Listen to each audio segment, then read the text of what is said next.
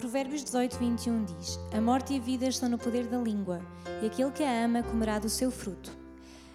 A Bíblia diz-nos que a nossa própria língua tem o poder de falar e declarar morte ou vida sobre nós, os outros, as circunstâncias, as finanças, toda e qualquer área da nossa vida. A ênfase é dada à própria língua e não propriamente na existência de poder na morte ou na vida, mas na língua como determinante para declarar vida ou morte. Quem a ama, quem cuida dela, quem a usa, vai comer do seu fruto. O mais importante é vermos que é a forma como a usamos que define a morte ou a vida. Tudo está nas nossas mãos, a decisão é nossa. O que é que vamos falar? O que vamos declarar para a nossa vida, para o nosso futuro, para a nossa família? Lembremos-nos que o que semeamos com as nossas palavras, isso colheremos.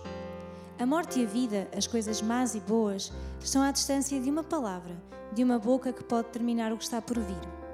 Às vezes, não somos conscientes de que há tanto poder nas palavras. Às vezes, não nos apercebemos que podemos determinar tanto. Mas pensemos nas palavras do passado.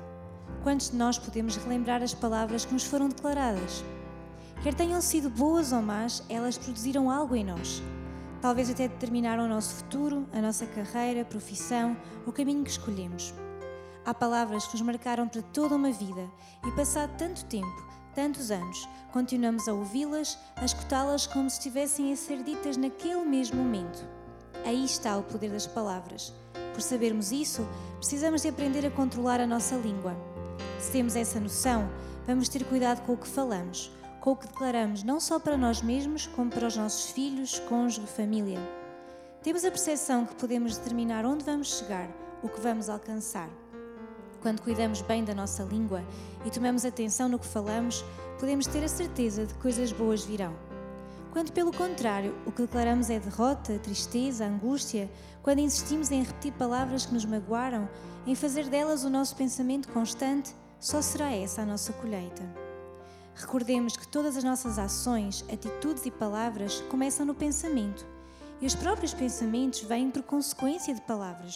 No fundo, tudo está relacionado com o tipo de palavras que ouvimos e falamos, que deixamos que fizessem parte da nossa vida.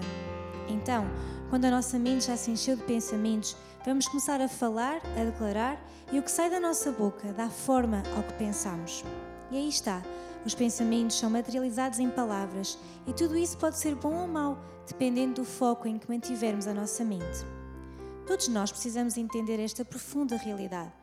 Não podemos alterar o que já nos foi dito, não podemos mudar o que as pessoas disseram de nós, nem muito menos podemos alterar circunstâncias do passado. Sabe onde está o passado? Aí mesmo, no passado. Já nada pode alterá-lo, mas está nas suas mãos mudar não só o futuro, como o seu presente e é aí que entra em ação o que falamos. Comece a declarar palavras de vitória e não de derrota. Comece a fazer declarações de prosperidade e não de dificuldade. A Bíblia diz: a palavra está perto de ti, na tua boca e no teu coração. Aí deve estar a palavra de Deus, no nosso coração, a tal ponto que sai pela nossa boca. Mas nós estivéssemos nós a falar de algo que se desenvolve num ciclo, também a palavra só estará no nosso coração se a declararmos com a nossa boca. Por isso, tudo funciona com base numa decisão nossa.